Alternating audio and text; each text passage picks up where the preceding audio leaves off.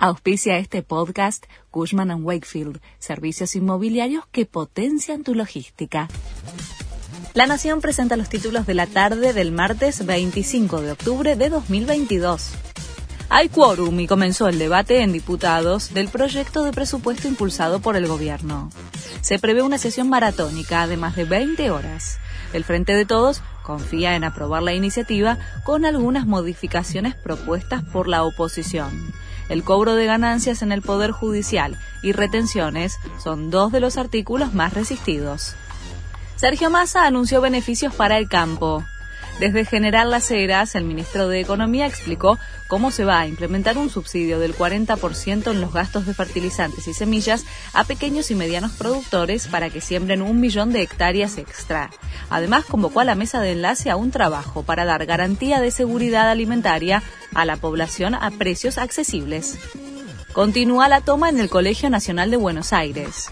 Los estudiantes consideran que la gestión de la rectora Valeria Bergman es nociva y que queda en evidencia el desinterés y la desidia de las autoridades hacia el colegio. La medida, que incluye el pedido de renuncia de la rectora, seguirá en principio hasta mañana.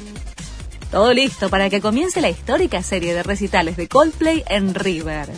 La banda británica ofrece esta noche el primero de los 10 shows que tiene pactados en el país, con más de 600.000 entradas vendidas y el récord como la banda que mayor cantidad de presentaciones brindó durante el mismo año en Argentina. El grupo liderado por Chris Martin regresa a Buenos Aires después de seis años de su última visita en el Estadio Único de La Plata. El like de Messi al Boca campeón desató la locura de los hinchas. Marcos Rojo compartió una publicación en sus redes después de la consagración del equipo Ceneice como nuevo campeón del fútbol argentino.